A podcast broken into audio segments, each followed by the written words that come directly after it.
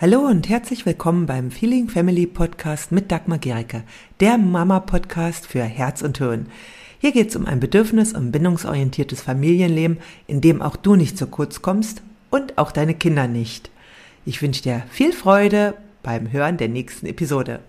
Kaum etwas regt Eltern so sehr auf wie Geschwisterstreit. Die ständigen Streitereien zwischen den Kindern und zwar so oft, dass man kaum, dass man aus dem Zimmer gegangen ist, sie bereits wieder anfangen zu streiten.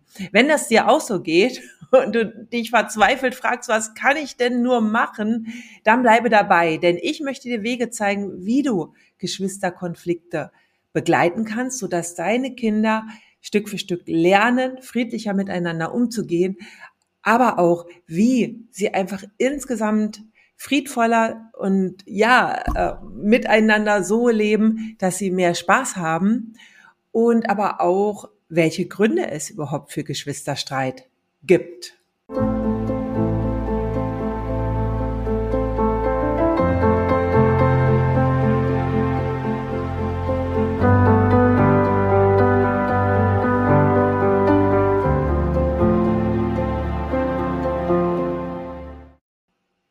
Was ist denn das Besondere an Geschwisterstreitigkeiten? Sie können von einer Sekunde auf die nächste entstehen. Also in einem Moment spielen die Geschwister noch friedlich zusammen und plötzlich kommt ein lautes Geschrei aus dem Kinderzimmer. Du selbst völlig alarmiert rennst dahin, sagst wahrscheinlich, nun hört doch endlich mal auf zu streiten und bist wahrscheinlich müde davon. Und ich sagte, ich kenne das. Ich selbst habe vier Kinder und habe das natürlich auch selbst erlebt und weiß aber auch, was hilft, dass die Kinder friedlicher miteinander werden.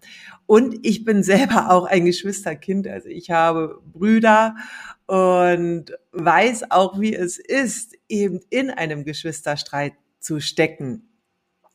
Ja, warum streiten Geschwister denn überhaupt? Es gibt ja so fünf Hauptgründe für Geschwisterkonflikte, aber am Ende räume ich auch noch mit einem Mythos auf, ja, den, der in den Köpfen vieler Menschen herumschwirrt und der es uns nicht besonders leicht macht. Ja, welche Gründe gibt es für Geschwisterkonflikte? Der erste Grund, Aufmerksamkeitskonkurrenz. Also die Geschwister kämpfen sozusagen um die Aufmerksamkeit ihrer Eltern. Ja, das ist besonders bei kleineren Kindern ein Grund. Also wenn die eben noch im Kleinkindalter sind, da ist Aufmerksamkeit absolut wichtig für Kinder, ja, dass sie so wissen, hey, Mama, Papa sind einfach bei mir und das kann ein ganz, ganz entscheidender Grund sein. Und deswegen ist es natürlich auch wichtig, dass wir auch außerhalb von Konflikten unseren Kindern genügend Aufmerksamkeit geben. Ein sehr häufiger Grund für Konflikte ist tatsächlich, sind tatsächlich die Ressourcen, ja, Ressourcenknappheit, also eben begrenztes Spielzeug oder begrenzter Raum ist ein Grund, weswegen es Konflikte gibt. Und natürlich kann jetzt nicht die Lösung sein, dass wir unbegrenzt Ressourcen zur Verfügung stellen. Also das würde wahrscheinlich einfach die zeitlichen und auch finanziellen Ressourcen erschöpfen, die Menschen, also die Eltern haben. Und gleichzeitig ist es auch wichtig, einfach im Hinterkopf zu haben, dass natürlich Kinder so einfach auch um Spielzeug kämpfen, wenn das eben begrenzt vorhanden ist. Und da ist es einfach gut, dass wir dann in Konflikten so begleiten, dass sie Wege finden, damit umzugehen, mit diesen unterschiedlichen Ressourcen. Ja, ein äh, weiterer Grund, also der dritte Grund, sind einfach verschiedene Bedürfnisse und Interessen. Ja, also auch jedes Kind ist natürlich einzigartig und hat auch äh, zu unterschiedlichen Zeitpunkten unterschiedliche Bedürfnisse und Interessen und das kann zu Reibungspunkten führen. Also ganz häufig ist es zum Beispiel, ähm, dass ein Kind mehr Kontakt zu einem An Geschwisterkind wünscht als das andere, ja, oder eben Spiele mit dem einen Kind machen will, an dem das andere kein Interesse hat, ja, oder die ähm, ein Kind gerade ein dringendes Bedürfnis nach Nähe hat und das andere eben nicht. Ein äh, vierter Punkt sind die Entwicklungsphasen. Ja, also es gibt Kinder durchlaufen bestimmte Entwicklungsphasen und sind in diesen Entwicklungsphasen manchmal auch sehr, sehr dünnhäutig. Also zum Beispiel auch in der Pubertät oder auch so um den sechsten Geburtstag in der Autonomieentwicklung. Da kann es einfach vermehrt zu Konflikten kommen, einfach weil die Kinder selbst so dünnhäutig sind und das Kleinste sie aus dem Gleichgewicht bringt. Der fünfte Grund ist ein ganz, ganz wichtiger Grund, nämlich das ist der allgemeine Stress in der Familie. Also wenn ihr als Eltern sehr gestresst seid, wird sich das einfach auf die Beziehung der Geschwister untereinander auswirken. Und aber auch eure Kommunikation, die ihr als Eltern miteinander habt, ist ein Vorbild. Wie kommuniziert ihr? Streitet ihr viel? Dann wird sich das auf die Geschwisterbeziehung auswirken. Ihr seid einfach ein Rollenvorbild. Das heißt also, wollt ihr eine friedlichere Geschwisterbeziehung haben, dann schaut einfach auf eure eigene Kommunikation. Ja, das ist ganz, seid ihr in der Lage, Lösungen zu finden? Ja, oder äh, wer seid ihr vor allem in Konfrontation oder in Rückzug? Dann wird sich das auch widerspiegeln. Jetzt möchte ich noch auf einen Grund eingehen, der nicht so bekannt ist, der aber tatsächlich in Forschungen, äh, in jüngeren Forschungen herausgefunden worden ist. Es gibt ja so einen Mythos. Und der Mythos lautet, Geschwister lernen durch die vielen Konflikte miteinander, also mit Menschen umzugehen. Ja, sie werden sozusagen äh, konfliktfähig durch die vielen Konflikte. Und darin, dahinter steckt natürlich so ein bisschen die Hoffnung, für irgendwas müssen ja die Konflikte gut sein. Ja, für irgendwas müssen sie ja nützen. Und tatsächlich ist das so, es ist nicht so. Geschwister werden nicht einfach durch Konflikte konfliktfähig. Ja, sie können tatsächlich ihr gesamtes Geschwisterleben Konflikte führen, ohne diese jemals konstruktiver lösen zu können. Und warum ist das so? Warum streiten Geschwister? Weil sie können. Es ist ganz einfach so, Geschwisterbeziehungen sind ja keine Wahl. Beziehungen. Geschwister werden quasi in diese Beziehung hineingeworfen, ob sie wollen oder nicht, ja. Und noch dazu schwingt immer die Hoffnung der Eltern mit, ach, jetzt können sie ja miteinander spielen. Und statt Spielen kommt eben Streit. Es kommt auch viel, viel Spiel, das auch, aber eben auch der Streit. Und eine Geschwisterbeziehung ist etwas ganz Besonderes, eben weil es keine Wahlbeziehung ist, anders als Freundschaften. Und tatsächlich wurde in Studien herausgefunden, dass Kinder vor allem in Freundschaften lernen, Konflikte zu lösen, weil eben diese Beziehung ihnen am Herzen liegt. Diese Beziehung kann verlassen werden. Ein Freund kann quasi die Freundschaft kündigen. Ein Geschwisterkind kann die Beziehung zu seinem Geschwisterkind nicht kündigen, zumindest nicht, solange sie noch zu Hause sind. Ja, das heißt, irgendwie ist das Geschwisterkind auch da. Und man kann sozusagen die wüstesten Beleidigungen äh, rausschleudern und riskiert eben nicht, dass dieses Kind dann weggeht. Ja, es bleibt also quasi da. Das heißt, das wissen Geschwister zwar selten bewu bewusst, aber auf unbewusster Ebene spielt das eben eine Rolle. Ja, wir können quasi in Geschwisterbeziehungen bis aufs Messer uns bekämpfen, bis zum Äußersten gehen und trotzdem bleiben die Geschwister uns erhalten.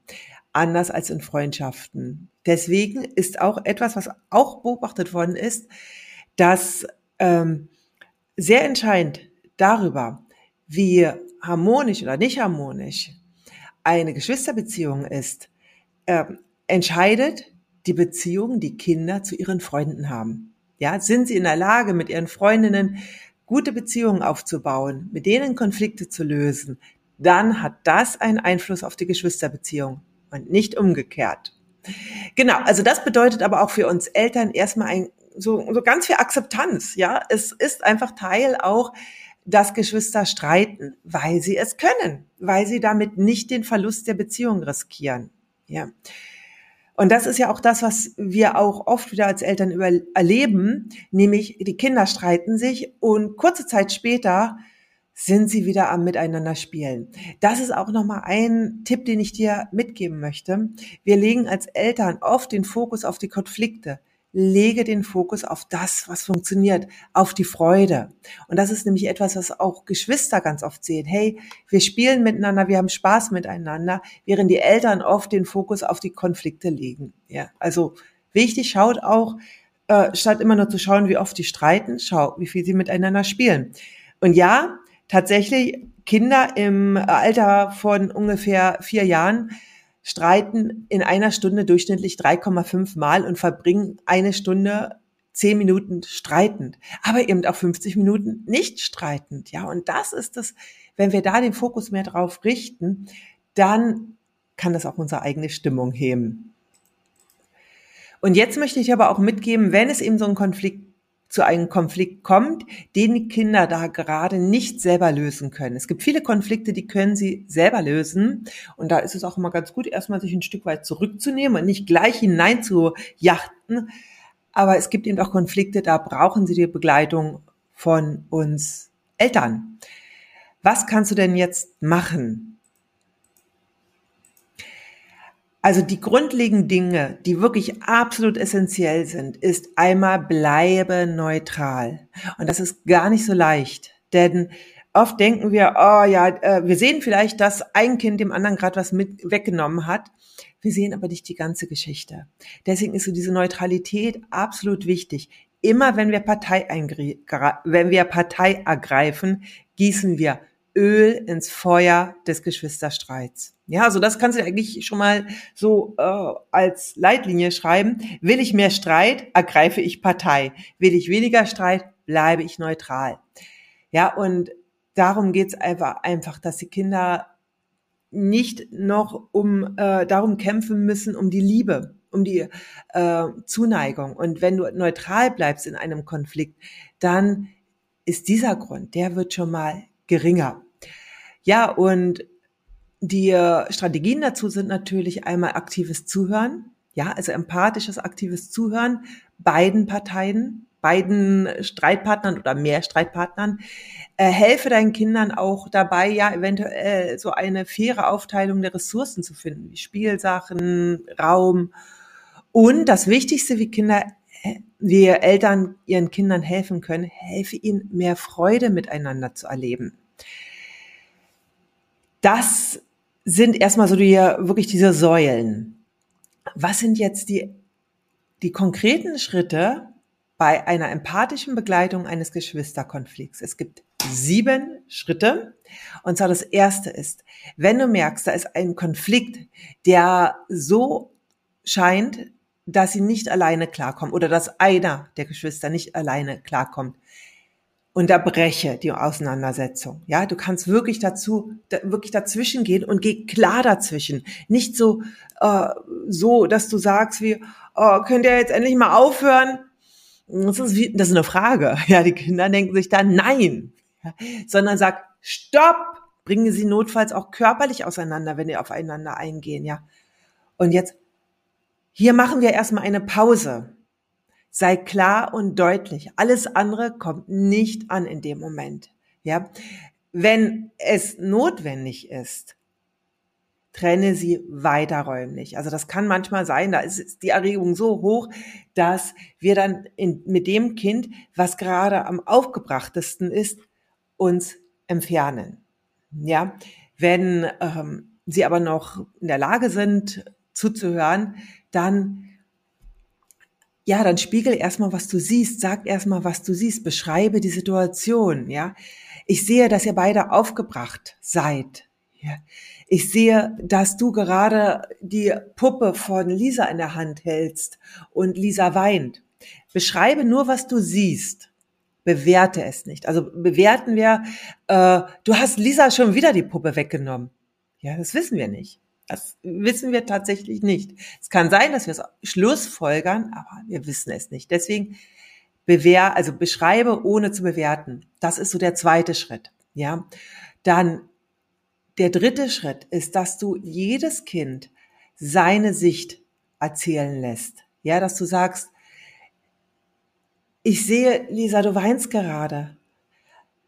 Erzähl mir mal, was passiert ist. Und dann erzählt Lisa ihre Sicht. Wahrscheinlich kommt dann das andere Kind und sagt, das ist gar nicht wahr. Und dann sagst du, ja, du kannst auch gleich deine Sicht erzählen. Und dann wendest du dich dem anderen Kind zu. Ja, erzähl du mal, was passiert ist. Und dann kannst du das auch gerne mit eigenen Worten nochmal zusammenfassen. Okay, du Lisa sagst, du hattest Peter die Puppe gegeben, damit äh, er jetzt der Puppenvater ist. Und dann wollte er aber etwas anderes machen und du wolltest die Puppe zurückhaben. Und dann kannst du sagen, und du Peter sagst, dass Lisa dir die Puppe gegeben hat und du hattest eine Idee und wolltest etwas ausprobieren und Lisa war dich damit einverstanden, du wolltest es aber gern unbedingt ausprobieren. Und darüber seid ihr jetzt in Streit geraten. Und dann kannst du äh, schauen, dass du die Bedürfnisse dahinter identifizierst. Ja, also was war das Bedürfnis? Ja, dass Peter gerne auch da, er wollte wahrscheinlich einfach auch äh, Autonomie für seine Entscheidung. Er wollte selber entscheiden oder er wollte selbst ähm, auch da ausprobieren, dieses dieses selbst etwas machen zu können. Das war für ihn etwas ganz wichtig, Wichtiges. Und bei Lisa war es wahrscheinlich einfach auch so dieses, diese Zugehörigkeit zu der Puppe, die ihr so wichtig ist, ja, und die auch dass äh, sie mitbestimmt über dieses Spiel, Mitbestimmung. Und das können auch andere Bedürfnisse sein. Dann erfrag sie einfach, ja, war es dir wichtig, dass du darüber entscheidest, äh, wie lange Peter die Puppe hat? Und so kannst du dann erstmal allein, wenn du das gemacht hast, ist wahrscheinlich schon es ziemlich, die Energie ziemlich runter. Denn eins ist ganz wichtig, die Kinder wollen gehört werden. Werden sie gehört, kann es sein, dass damit der Konflikt schon beendet ist, ja. Dann sagt vielleicht Peter, ach komm, ja, äh, hier ist deine Puppe, ja. Oder Lisa sagt, mm, ja, ähm, okay, ähm, zeig doch mal, was du gerade machen wolltest. Oft kommen dann die Kinder bereits mit eigenen Lösungen. Und da ist dann wichtig, wenn wir das merken, dass wir uns zurücknehmen. Ja. Wenn nicht, dann können wir auch fragen, ey, habt ihr eine Idee dafür, äh, wie ihr das gerade lösen könnt? Das ist aber auch natürlich sehr altersabhängig. Ja, sind das noch ganz kleine Kinder, dann ist es, dann können wir Ideen, Vorschläge machen. Ja, das, dann sind sie oft noch nicht so in der Lage, dann machen wir einen Vorschlag, aber als Frage, was haltet ihr davon? Nicht als Ratschlag, ja, sondern dass wir wirklich da fragen und dass wir auch erstmal fragen, ich habe da eine Idee, wollt ihr sie hören? Das ist ganz wichtig. Genau, aber erstmal, also wenn Kinder schon so, äh, auch Kinder mit drei oder vier haben bereits Ideen, fragt erstmal, ob sie eine Idee haben. Genau. Und dann können wir eben schauen, hey, welche Idee passt, findet, äh, also dass sie eine Lösung finden, die für sie passt. Und ähm, der siebte Schritt, feier das. Ja, sag, hey, cool, dass ihr da eine Lösung gefunden habt. Cool, dass ihr eine Idee gefunden habt. Es kann aber auch sein, dass es gerade nicht geht, dass sie sagen, oh, ich will jetzt nicht, ja, äh, alles gut. Und dann äh, ist das auch wichtig zu akzeptieren. Ja, manchmal braucht es mehr Zeit, manchmal finden Sie gleich eine Idee. Ja, aber wichtig ist trotzdem anzuerkennen, dass Sie bereit waren, aufeinander zu hören. Ja, dass Sie bereit waren, auch zu hören, wie es dem anderen geht. Und dann, was jetzt sehr entscheidend ist für weniger Streit, ist, dass, und da können wir auch den Kindern helfen, ist, je mehr Kinder gemeinsame Projekte finden, je mehr sie zusammen Freude erleben und die Bindung gestärkt wird, desto weniger streiten sie auch. Deswegen kannst du immer überlegen, hey, wo können die Kinder als Team zusammenarbeiten?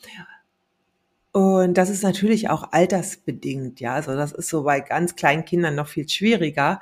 Aber auch bei kleinen Kindern kannst du älteren Kinder unterstützen, da drin dass sie auch äh, vielleicht ihr helfen bei einer Tätigkeit für das kleine Kind oder wenn sich das Kind wehgetan hat, vielleicht äh, bitten, ein Pflaster zu holen und immer wieder das Verbindende betonst und nicht so sehr das Trennende. Das ist also ganz, ganz entscheidend, damit die Geschwister sich auch als Einheit begreifen. Denn was den Kindern hilft, ist, wenn sie sich als Einheit, als Team sehen. Ja, und äh, auch Spiele, die ihr machen könnt, ja, so wo es das Elternteam und das Geschwisterteam gibt, können Kinder sehr dabei helfen, eine starke Bindung aufzubauen. Ja, ganz mehr, äh, also ganz viel noch zu Geschwisterkonflikten und aber auch, äh, wie du sie unterstützen kannst und äh, wie du Geschwisterbindungen stärken kannst, findest du übrigens in meinem ja kompakten Kurs Geschwister äh, vom Geschwisterstreit zur Geschwisterliebe. Den werde ich dir hier unter dem Video mal verlinken. Wenn dich das interessiert, dann schau dir das mal an und ich wünsche einfach ganz viel Erfolg dabei, deine, die Geschwisterkonflikte deiner Kinder zu begleiten und ja, ihre Beziehung zu stärken. Wenn dir diese Episode gefallen hat, dann hinterlasse gerne eine Rezension bei iTunes oder Spotify und abonniere diesen Kanal. Für mehr Infos gehe einfach noch auf die Show Notes, denn da findest du ganz, ganz spannende Links, die dir weiterhelfen. Tschüss, bis zum nächsten Mal.